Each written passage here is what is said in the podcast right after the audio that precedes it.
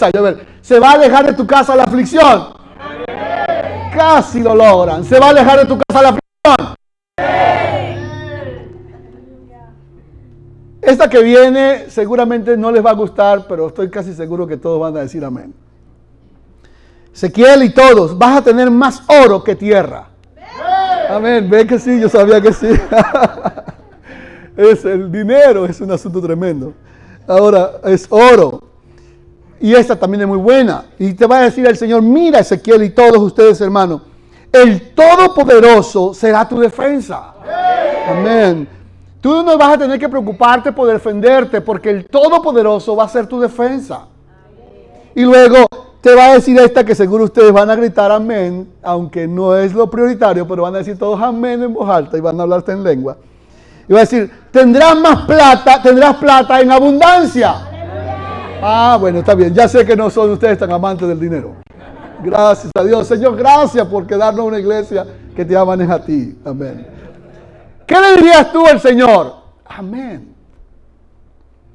¿Y usted espera que el Señor haga eso con usted?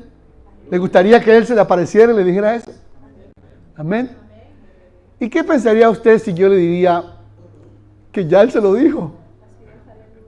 Que ya Él se lo dijo hace más de 2700 años.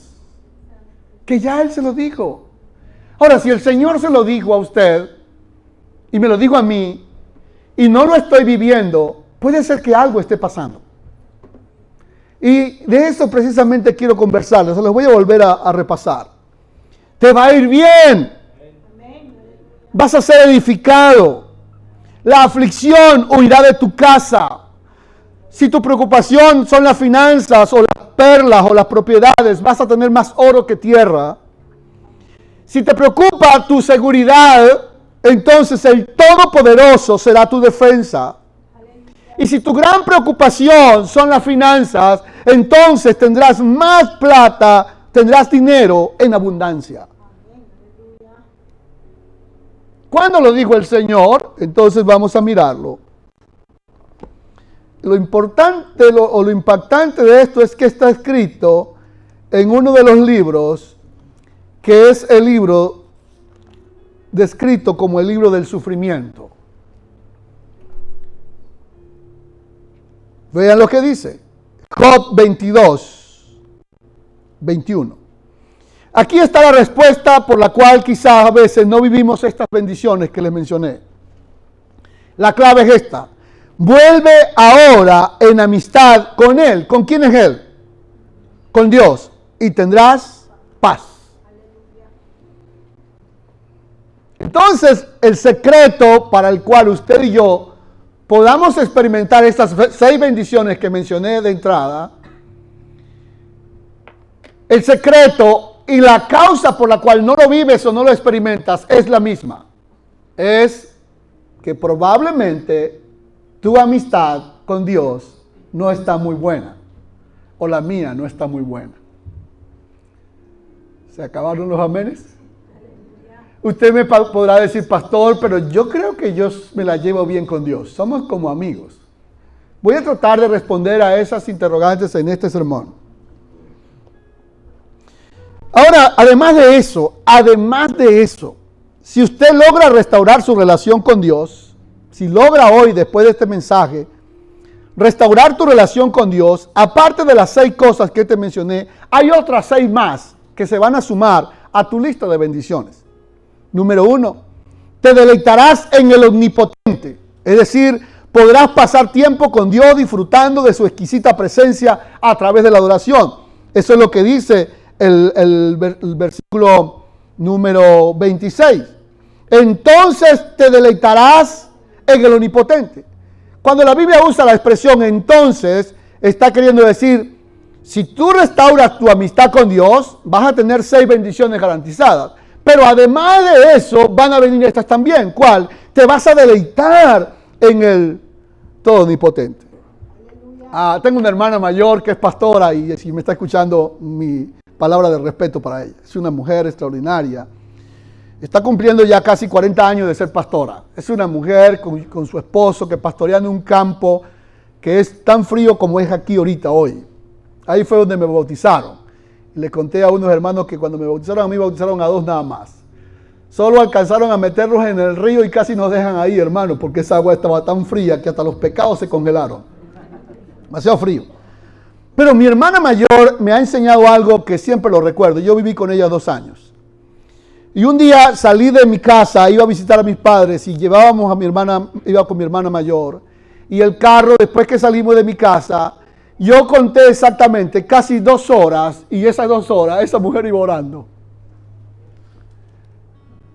Desde que salí de casa, el carro caminaba. Yo allá en Venezuela corrí un poquito más que aquí.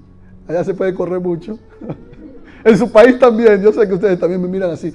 En su país usted corre mucho porque allá casi no se respetan las leyes de tránsito. En mi caso, en mi país. Y esta mujer salió y oraba y alababa a Dios y oraba. Y yo dentro de mí decía, pues en algún momento irá a terminar. Pero de Maracay a Barquisimeto son casi tres horas. Y casi llegamos a Barquisimeto y ella seguía orando.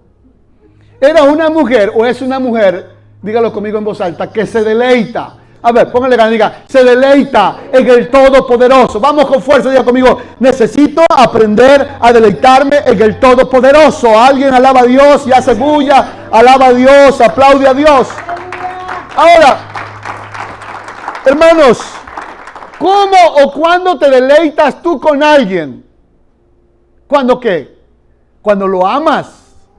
Cuando tú ves a alguien que amas, ¿qué dice? A mí, como dice Dora, conocida entre nosotros, porque dice, amiguis. Entonces se lanza, ah, cuánto deseaba, como dijo Jesús, comer la cena contigo. Cuando tú amas a alguien, lo anhelas.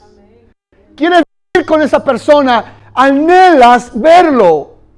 Y esa es una de las bendiciones. Dice, te deleitarás en el Todopoderoso. ¿Cuál es la otra? Dígalo en voz alta. Alzarás a Dios tu rostro. ¿Sabe de qué habla eso? No tendrás ninguna vergüenza de poder mirar a Dios a la cara. Ustedes saben que cuando uno comete una, una falta o un pecado, no puede mirar a la persona a la cara. O cuando usted le ha fallado a alguien, no lo puede mirar a la cara. O cuando usted le ha mentido a alguien, no lo puede mirar a la cara. Tiene vergüenza, ¿verdad? Y cuando uno peca, no puede mirar a Dios a la cara porque le da pena. Viene con la cara escondida. Pero cuando tú restauras tu amistad con Dios, que dice el texto, que podrás mirarlo a la cara, es decir, podrás decirle, Señor, aquí estoy. Tú eres mi Padre, yo te amo también. Alaben a Dios conmigo. Además de eso, tal, cuando restauras la amistad con Dios, orarás a Él y Él te oirá. Dígalo en voz alta, oraré a Dios y Él me oirá. Otra cosa, podremos pagar los votos, no nos costará cumplir los compromisos que hemos hecho con el Señor. Otra más, vas a determinar una cosa, pero eso que vas a determinar, vas a ser firme y te resplandecerá la luz. ¿Sabe qué significa esto? Significa que cuando usted tiene una amistad con Dios profunda, usted tomará determinaciones. Y justo con las determinaciones va a ser firme. Y justo con la firmeza, usted va a tener discernimiento para tomar las mejores decisiones. Alaban a Dios. Todos nosotros nos cuesta tomar buenas decisiones y no sabemos qué hacer, pero cuando usted tiene una amistad restaurada con Dios, entonces le va a resplandecer su luz sobre su vida. Alabamos al Señor y podremos tomar decisiones, sabremos qué decir y qué elegir. Además de eso, si usted restaura su amistad con Dios, cuando usted sea abatido, por alguna razón, porque la prueba le golpeó o la situación viene dura a veces, usted va a entender que la prueba y la tribulación suya no es su fin. Amén. No es el fin de lo que estás viviendo, sino que usted dirá, enaltecimiento habrá. Es decir, usted dirá, saldré de esto. Dígalo conmigo en voz alta, saldré de esto. A ver, póngale ganas conmigo y diga, saldré de esto. ¿Está afligido? ¿Qué vas a decir? Saldremos de esto. Alaben a Dios conmigo con palma digo, esta leve tribulación momentánea pasará. Pasará. Su prueba pasará. esa situación que usted vive pasará. Y, y aún en la que usted está viviendo, cualquiera sea, pasará. Las pruebas no son eternas. El único eterno es Dios. Entonces, con todas estas bendiciones, que se las voy a solamente leer, ¿Te podrás deleitar en, en Dios?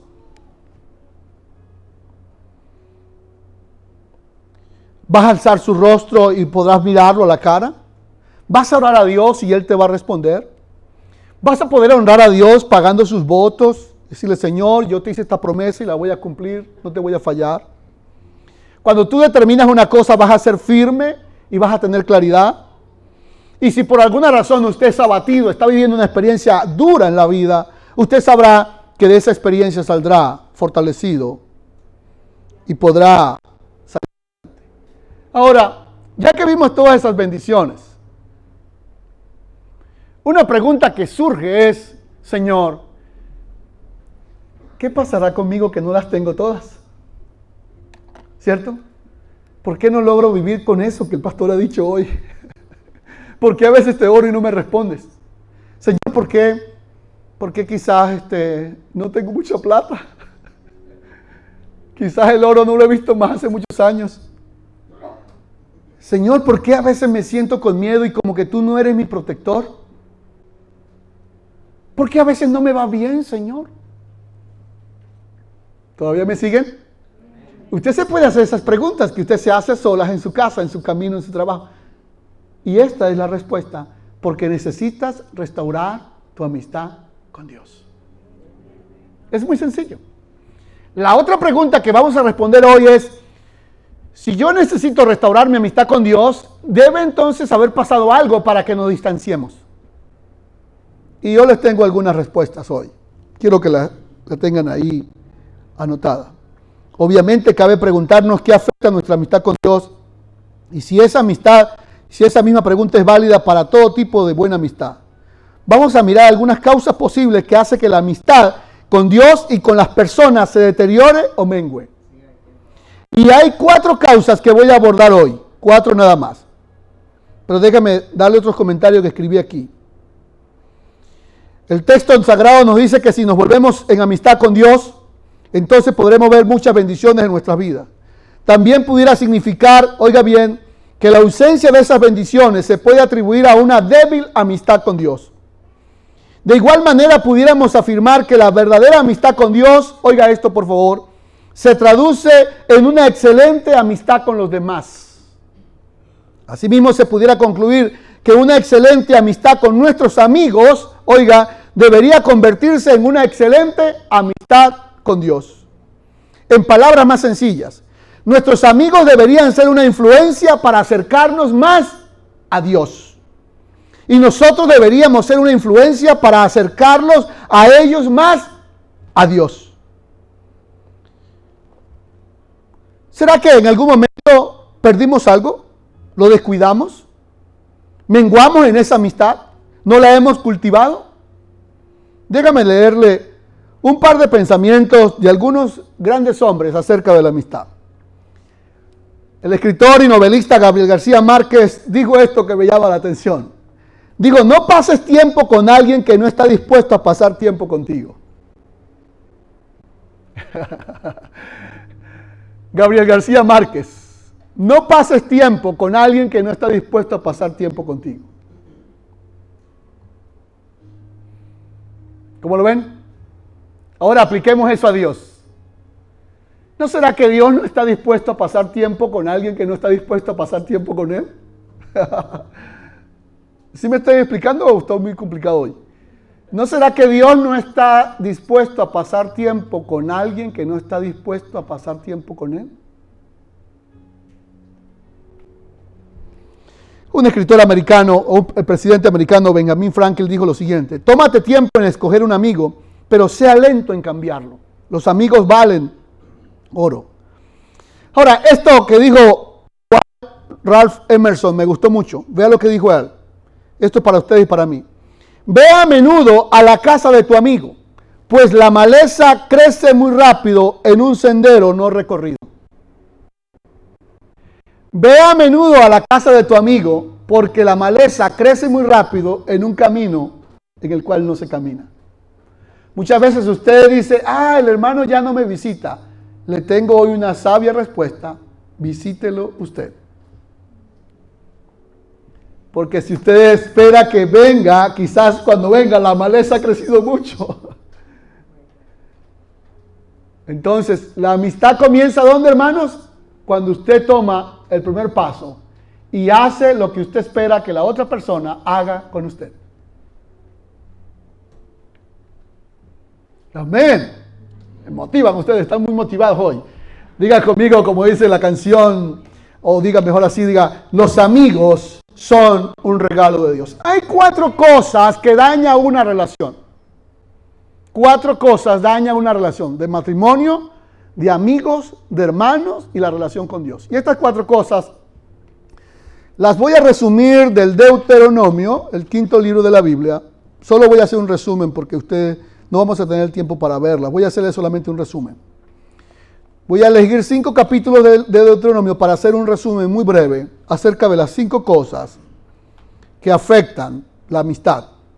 La número uno, una amistad puede deteriorarse, puede eh, menguarse y puede hasta destruirse a través de la infidelidad.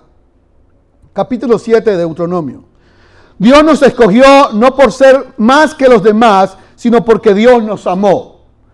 Eso es a Deuteronomio 7.8 digámoslo juntos, Dios nos escogió no por ser más que los demás, sino porque Dios nos amó. El amor acepta, el amor recibe a los demás.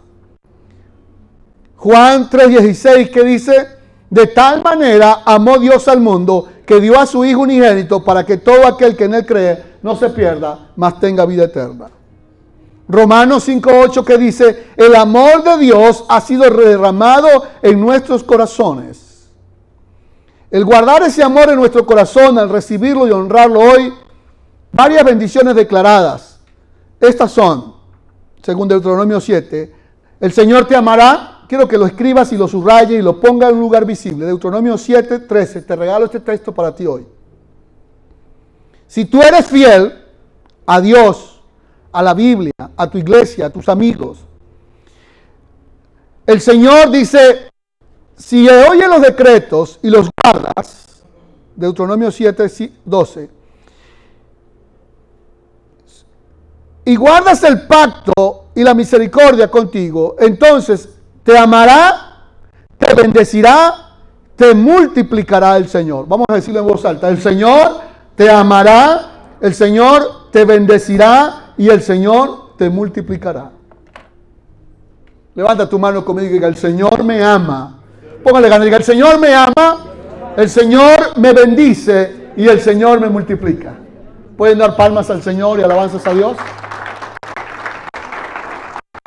Las personas que son fieles son agradecidas. No se quejan mucho. Las personas fieles dicen, el Señor me ama, el Señor me bendice y el Señor me multiplica. Una persona fiel no es una persona que demanda a los demás, deme, exige. No, es una persona que dice, ¿cómo dice? El Señor me ama, el Señor me bendice y el Señor me multiplica. Como el Señor me ama, yo te amo. Como el Señor me bendice, yo te bendigo. Y como el Señor me multiplica, pues también comparto contigo la bendición. Alabamos al Señor.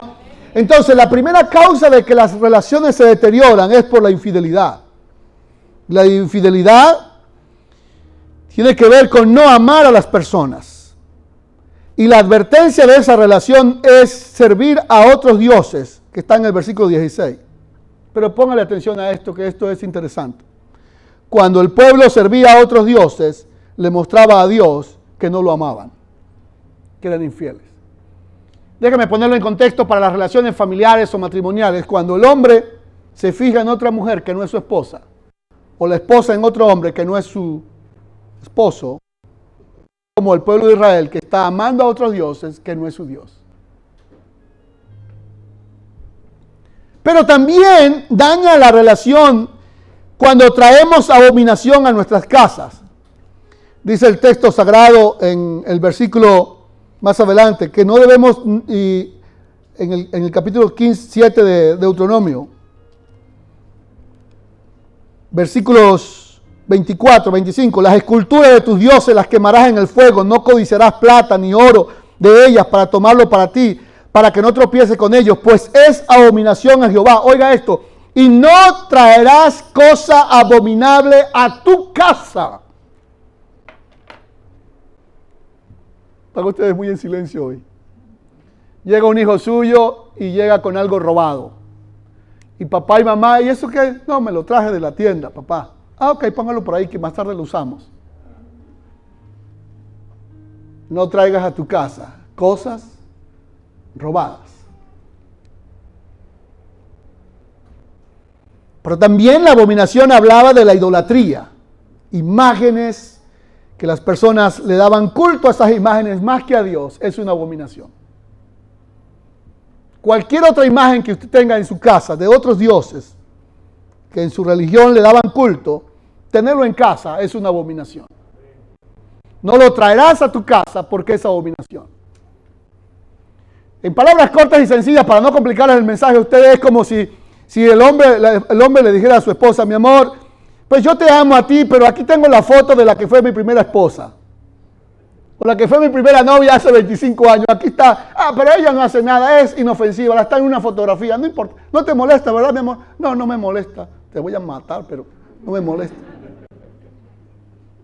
No traer a tu casa cosas que son abominación, prácticas de inmoralidad, cosas robadas la amistad se daña cuando nosotros partimos nuestra relación con Dios con otros dioses. Pero me gustó mucho esto, que cuando usted restaura su amistad con Dios y usted es fiel a Dios, yo quiero que esto lo lea con voz, con mano, voz alta y lo lea con mano levantada. Oiga bien lo que dice. El Señor te ama, el Señor te bendice, Él te multiplica y bendice el fruto de tu vientre, el fruto de tu tierra, tu grano de tu mosto, tu aceite, la cría de tus vacas, los rebaños de tus ovejas, la tierra que juró a tus padres. Bendito serás más que todos los pueblos. No habrá en ti varón ni hembra estéril. Me motivan sus amenes. Abra sus brazos conmigo y diga, yo soy amado por Dios. Póngale gana muchachos, ya diga, yo soy amado por Dios, soy bendecido por Dios, soy multiplicado por Dios, por lo tanto, la esterilidad emocional, espiritual, financiera y ministerial no es parte de mi vida. Alguien grita, aleluya, aleluya. Le hablo a los líderes del grupo, los líderes de célula, los líderes de zona. La esterilidad no es parte de su vida. No sé si ustedes están poniendo bravos conmigo igual, pero cuando usted tenga una situación que lo, lo, tiene humillado ahí siempre, usted diga conmigo, el Señor me ama, me bendice y me multiplica, la esterilidad no es parte de mi vida. La improductividad no es parte de mi vida. Alguien grita amén. No acepto la esterilidad en mi vida en ninguna área. Si el Dios dice que me ama, que me bendice, que me prospera, no puedo aceptar en mi vida la miseria, la ruina y la escasez como parte del plan de Dios para ti. Pero vean lo que viene ahora. Este hay que leerla con mano levantada. Quitará Jehová de ti toda enfermedad. No, ese amén de ustedes es, sí, yo voy a estar enfermo toda la vida. No, no, no, no. Miren lo que dice. No lo está diciendo el New York Times ni el último periódico de Estados Unidos. Dice, Quitará el Señor de ti toda enfermedad. Otra vez, quitará el Señor de medio de ti toda enfermedad. Ahora, estoy negando que algunos de ustedes o yo, algunos tengamos algún problema de salud. No. Me estoy aferrando a lo que dice la Biblia, que el Señor te ama, te bendice y te prospera. Y una de esas bendiciones es, quitará el Señor en medio de ti toda enfermedad.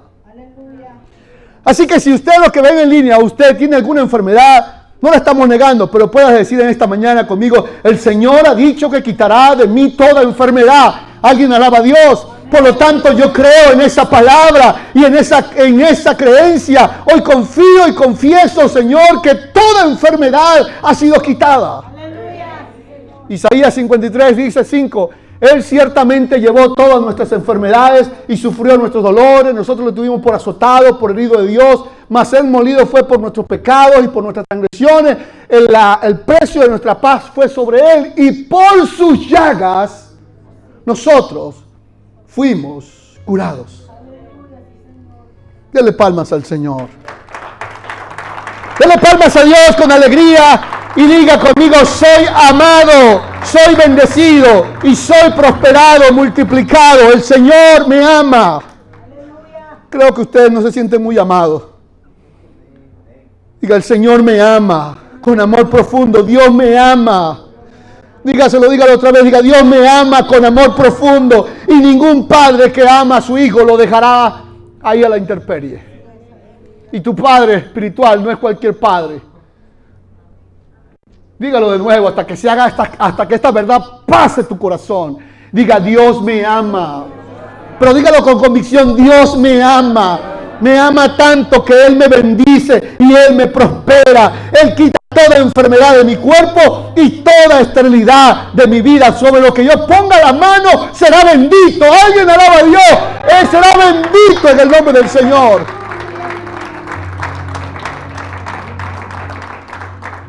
Si estás prestando atención a esta palabra, esta palabra puede cambiar tu vida. Líderes, no acepta la esterilidad en su vida.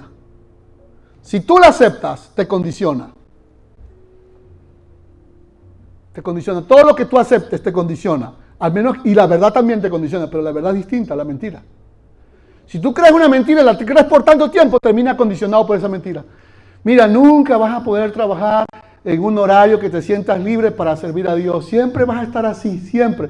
Tú comienzas a creer esa mentira hasta que llega a ser una verdad en ti. ¿Y qué vas a decir tú? No, Dios me ama. Él me bendice y Él me prospera. Él me dará el trabajo que yo necesito para poder servirle a Dios y tener una buena economía. Alguien dice amén. Dios me dará lo que yo estoy pidiéndole porque le quiero servir a Él con todo mi corazón, con toda mi alma y con toda mi fuerza. Tu Dios y mi Dios no es cualquier Dios. Es el Padre celestial abundante. Número dos, la otra causa que daña las amistades y las relaciones. Esta es tremenda, esta es terrible. La primera, ¿cuál es? La infidelidad. No traigas más cosas a tu casa que no traigan bendición a tu casa. Hay cuadros, a veces hay imágenes. en mi caso teníamos un elefante que no sé, alguien te lo regaló allá en mi país, un elefante, y bueno, los elefantes lo usan en algunos países como tipo de idolatría para brindarle culto. Y yo siempre llegaba a la casa y me sentaba después de terminar el sermón los domingos de la tarde y me sentaba en el mueble así como uno diciendo cuando está cansado, ¿verdad? Y miraba ahí, veía ese bendito elefante mirándome todos los días. y no, no, no. Mañana no amanece aquí en la casa ese elefante. Al día siguiente esa misma noche le fui lanzando a la basura y cuando fueron, vinieron a mirar a ver si estaba el elefante, solo había quedado las huellas del elefante en la casa. estoy muy claro que en mi casa no entra abominación. Solo Dios es el centro de tu casa. Si tú compartes tu vida con otros dioses, esto es lo que uno vive.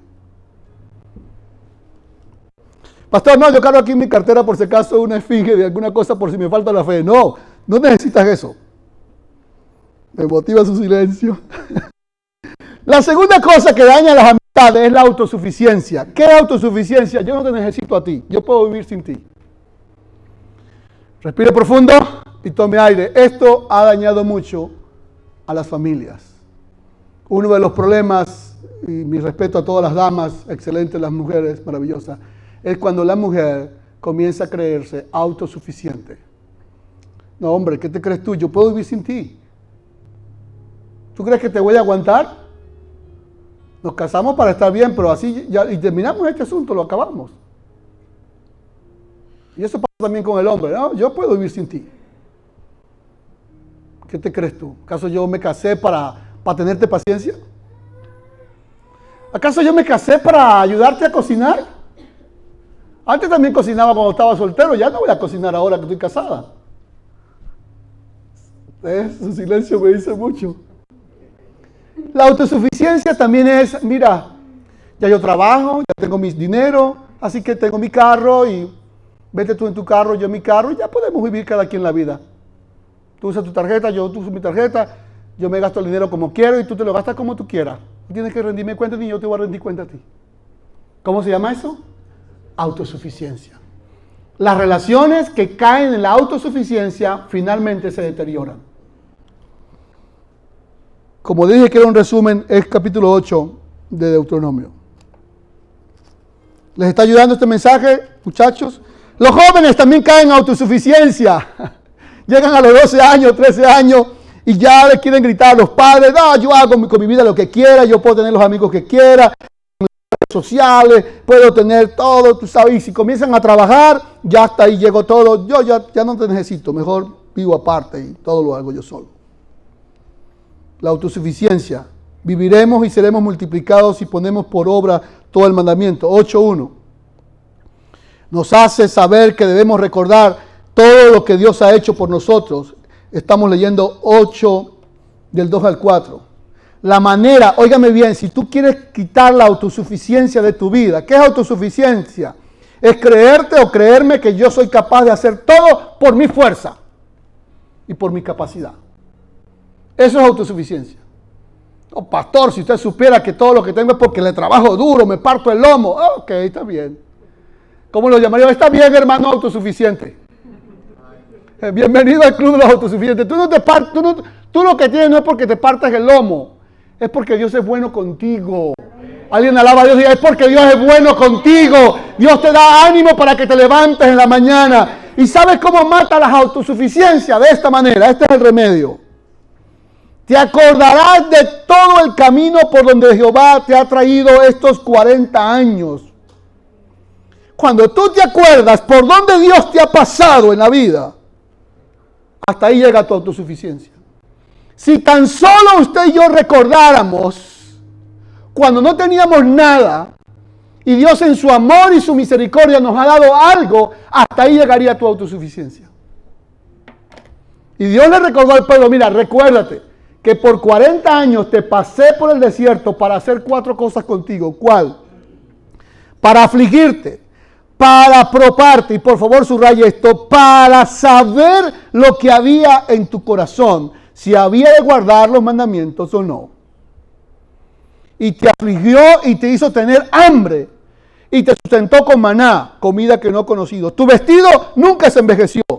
Tu pie jamás hinchó en 40 años. Reconoce a sí mismo en tu corazón que Dios castiga al hombre como el Padre castiga al Hijo. Y le dice el Señor, y Dios te va a introducir en una buena tierra, tierra de arroyos, aguas, fuentes, manantiales que brotan en vegas, es como si nos estuviera diciendo, vas a llegar a un país donde todo lo que tú quieras lo vas a poder tener. Carro, casa, ropa, todo lo vas a poder tener. Tierra en la cual no comerás con escasez, no te faltará nada en ella. Las piedras son como hierro, los montes sacarás cobre, comerás y te saciarás y bendecirás a Jehová tu Dios por la buena tierra en que Él te ha traído. Pero, versículo 11, mate la autosuficiencia con esto. Cuídate, dígalo conmigo en cuídate de no olvidarte de Jehová tu Dios. No suceda que comas, sacies y edifiques buenas casas y tus vacas y tus ovejas se aumenten, y la plata y el oro se multiplique, y todo lo que tuvieres se aumente, y se enorgullezca tu corazón, y te olvides de Jehová tu Dios, que te sacó de tierra de Egipto, de casa de servidumbre, que te hizo caminar por desierto grande y espantoso, lleno de serpientes ardientes, de escorpiones y de sed, donde no había agua, y Él te sacó agua de la roca del pedernal, te sustentó con maná en el desierto, comida que tus padres no vieron. Y digas en tu corazón, mi poder y mi fuerza me ha traído todo esto. Respire aire profundo. Y diga, este es el país de las oportunidades. Pero no puede ser el país donde tú sigas siendo un esclavo y te desvíes de Dios. Si tú y yo quebrantamos la amistad con Dios, las cosas no van a ir bien. Tercero, todavía me queda un momento más. Voy a hacerlo más breve la tercera. La tercera es prima hermana de la segunda. La autosuficiencia tiene otra que se llama la prima, que se llama la autojustificación. ¿Qué es la autojustificación? La autojustificación es, yo no he conseguido una cosa más terrible formando líderes que la autojustificación. La autojustificación es la forma que consiguen las personas de convertir mentiras en verdades y autoengañarse a sí mismo presentando excusas. Capítulo 9. Tus bendiciones no son por tu justicia, sino por la justicia de Dios. Capítulo 9 del 1 al 29. No lo voy a leer todo, por supuesto. Tus bendiciones, entiende pues que Jehová es tu Dios, que pasa de ti como fuego consumidor. No pienses que en tu corazón que Jehová tu Dios los haya echado delante de ti diciendo, por mi justicia me ha traído Jehová a poseer esta tierra. No por tu justicia ni por la rectitud de corazón entras a poseer esta tierra, sino por la impiedad de esas personas, Jehová tu Dios las arroja delante de ti para confirmar la palabra que le dio a nuestros padres. Versículo 6. Por tanto sabe que por tu justicia, que Jehová tu Dios te da esta buena tierra para tomarla, porque es un pueblo duro de servir. O sea, lo que hemos tenido, lo que las bendiciones que Dios tiene para ti no es por tu propia justicia, es por la justicia de Dios. ¿Y qué significa esto? Significa que Dios cuando nos ve a nosotros, nos ve como personas perdonadas, amadas. Amén. Dice la Biblia en 2 Corintios 5:21, cuando tú te quieras autojustificar y decir, todo lo que tengo es porque tú sabes. Mira lo que dice 2 Corintios 5:21. Al que no conoció pecado, por nosotros lo hizo pecado, para que fuésemos hechos justicia en Dios. La NBI dice, Dios trató a Jesucristo como un pecador para hacernos nosotros justos. Dios trató a Jesucristo como un pecador en la cruz para hacerte a ti justo. Y último y termino, la cuarta cosa que daña una relación, cualquiera sea, es la dureza de corazón. A ver, si la aprendimos, ¿cuáles son las cuatro cosas que dañan una relación? Infidelidad. La número dos, póngase de pie por favor, autosuficiencia. La número tres, autojustificación. Y la número cuatro, que es la peor de todas, la dureza del corazón. Algunas parejas que conversan conmigo, pastor, mi esposa es más dura que un palo. Ella nunca pide perdón, pastor. Nunca pide perdón. Puede tener el perdón en la punta de la lengua, pero nunca lo pide. O pastor, miren, parece que me casé con un que se parece una raíz de un árbol.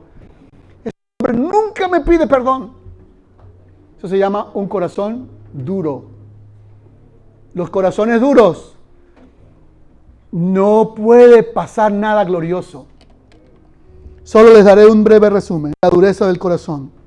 Del capítulo 10 lo muestra claramente, lo lee en casa.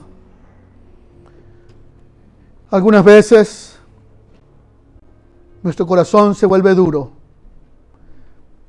Mi esposa lo compartió el domingo pasado circunciden el prepucio de vuestro corazón y no, endurezcáis más vuestra cerviz. No tengamos corazones duros. A veces el corazón de nosotros se pone duro porque nos tomamos las cosas muy a pecho y muy personales. Si un hermano dejó de mirarte, te dice, ah, ese hermano es que yo no le caigo bien. Un paso para atrás. Si no lo volvió a ver el próximo amigo, a ese hermano de verdad yo no le caigo bien. ¿Y qué está haciendo? Su corazón se está endureciendo o su esposa, de repente usted le dice, mi amor, este, ¿qué? No me digas mi amor. Usted dice, ah, no te digo mi amor, entonces no te voy a decir mi amor, te voy a llamar por su nombre, Zoila. Ok, Zoila, está bien. Antes le decía mi amor y ahora ¿cómo le dice? Zoila, ya está la de la comida. Sí, está bien, Leonel. Ya dejaron de decirse papi, mami, cariño, mi amor, te quiero, cosita rica, puchi puchi. Y ahora es Zoila. Leonel. ¿Qué es eso? Un corazón de piedra. Y cuando el corazón está de piedra, ¿qué hace uno? Se autojustifica. No, ¿por qué cree usted, pastor, que yo le digo así? Porque él me la hizo a mí y él me la tiene que pagar. Eso se llama autojustificación. Y después cae en la otra. Oh, es que él cree que yo voy a vivir así toda la vida. Eso se llama ¿cómo? Autosuficiencia. Y después cae en la otra. ¿Cuál es? Ah, como él me la hizo, yo se la hago. Entonces soy infiel. Mejor que eso ya no lo puedo explicar. Cierra sus ojos. ¿Qué te pide Dios que hagas hoy en esta mañana? Pastor, ¿y qué debo hacer? Aquí está, 10.12. Solo haga esto. Que temas a Jehová tu Dios. Respételo. Que andes en sus caminos. Que lo ames. Y que le sirvas a Jehová tu Dios con todo tu corazón y con toda tu alma. Vuelvo a preguntar, ¿qué nos pide Dios a nosotros, a ustedes y a mí? Cosas muy fáciles. Que lo temamos, que andemos en sus caminos, que lo amemos, que le sirvamos con todo nuestro corazón y que guardemos sus mandamientos. Amén. Porque el Señor es grande y poderoso. Padre, hoy hemos escuchado tu palabra.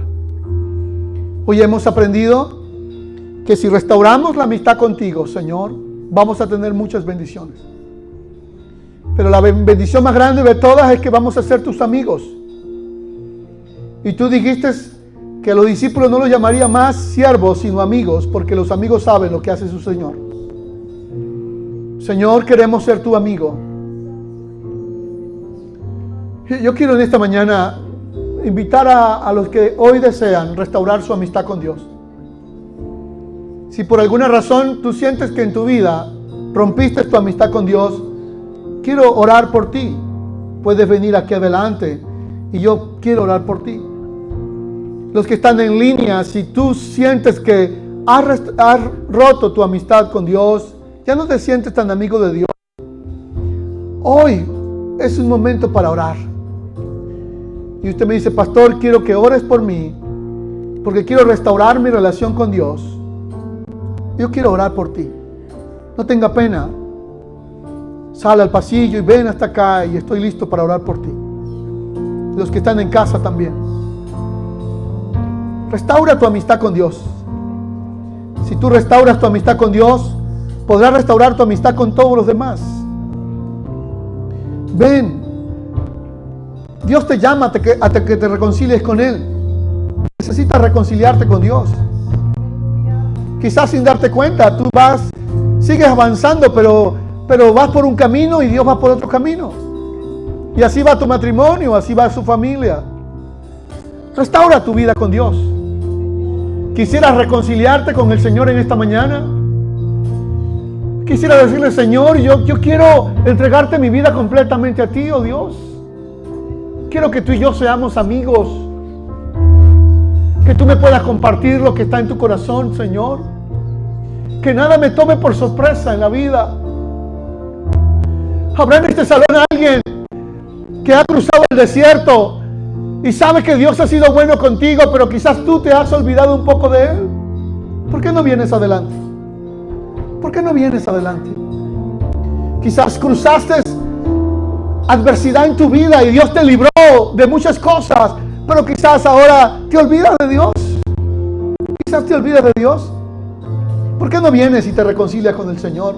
No tenga ninguna pena. Dice, si estás en paz con Él, entonces vendrán todas estas bendiciones a ti. A lo mejor tu autosuficiencia, autojustificación o dureza de corazón no dejan que tú te acerques al Señor. Pero Dios está aquí en esta mañana. Padre, yo te presento a esta familia hermosa y a todas las familias que están en línea ahí en casa. Quiero pedirte que restaures la amistad contigo, Señor. Tú sabes el corazón de mi hermano querido. Trae a él, Señor, tu paz. Restáuralo. Restáuralo. Tú eres un Dios perfecto que restauras el corazón. Tú sabes sanar el alma herida. Sabes sanar el corazón herido, Señor, porque tú nos amas. Él te ama, oh Dios. Y Él ha venido hoy porque quiere restaurar su relación contigo, Señor. Perdónalo. Dale tu paz. Llena su corazón de tu paz. Ayúdalo para que su carga sea ligera, oh Dios. Renueva su mente, su espíritu, su corazón. Que en esta mañana, mi hermano, pueda salir de este lugar, oh Dios, con paz en su corazón que las luchas que Él enfrenta, Señor, sean sostenidas por ti, que con Él, el Todopoderoso que lo defiendes y que lo guardas. Te pido que lo pides. Te pido, Dios, por mis hermanos queridos, ponga paz en su corazón. Tú conoces el camino que ellos han atravesado y sabes que muchas veces el corazón se endurece y nos volvemos autosuficientes, Señor, pero toma sus manos, toma su corazón. Hoy, hoy los presento a ti para que ellos restauren su relación contigo, Señor. Tu especialidad es ser experto en restaurarnos. Esa es tu especialidad, Señor. Te pido, Dios, que tú los restaures, que tú los ayudes, que traigas paz a mi hermana, tu sierva, Señor. Que cumplas el anhelo de su corazón, que la llenes de vida, de gozo, de paz que al restaurar tu amistad contigo también restaure la amistad en su casa, su familia, que haya armonía en su casa, que haya bendición en su casa. Padre, que su hogar sea un lugar de descanso, de paz, de alegría y de gozo. Te pido que traigas a ellos gozo, traigas paz. Y te ruego que los llenes con tu Espíritu Santo, Señor. Yo los encomiendo en tus santas manos, Señor, que cuidas y que restauras el corazón afligido. Padre, ámelos como tú los has amado, prospéralos y multiplícales tu gracia y tu favor sobre ellos. Amén. Amén. Aleluya. Extiendan sus manos conmigo los que están ahí en el salón, los que están en casa en línea. Extienden sus manos conmigo y digan, digan conmigo en voz alta, Señor, quiero escucharles que digan, Señor, gracias por amarme. Dígale a Dios, gracias por aceptarme, por perdonarme. Dígale, Señor, gracias por hacerme tu amigo. Y hoy, hoy he entendido que al hacer amigo suyo, Señor, las bendiciones estarán conmigo. Tendré paz, tendré paz. Dios, hoy restauro mi relación contigo, Señor. Gracias. Alaben al Señor en su casa. Alaben al Señor. Ponen palmas al Señor. Alaben al Señor. Adoren al Señor. Alaben al Señor. Alaben al Señor. Alaben al Señor. Alaben al Señor. Alaben al Señor. Alaben al Señor. Alaben al Señor. Que se llene esta casa. Amén.